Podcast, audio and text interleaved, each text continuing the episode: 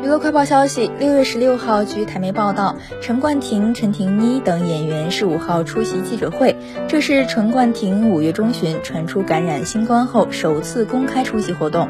陈冠廷因为剧中的失败婚姻，被问到结婚对婚姻的想象，坦言结婚的事一直有在思考，但实际问题会影响对组织家庭的想法。尤其演员这个职业比较辛苦，我日子过得不是很安定，连房子都买不起，但绝不会和剧中一样痛苦。被问已求婚的陈婷妮则透露要先办婚礼再登记结婚，但因为疫情不想铺张，又希望亲朋好友参加，办婚礼需要冲动规划，但现在要跳下去规划又发现很难。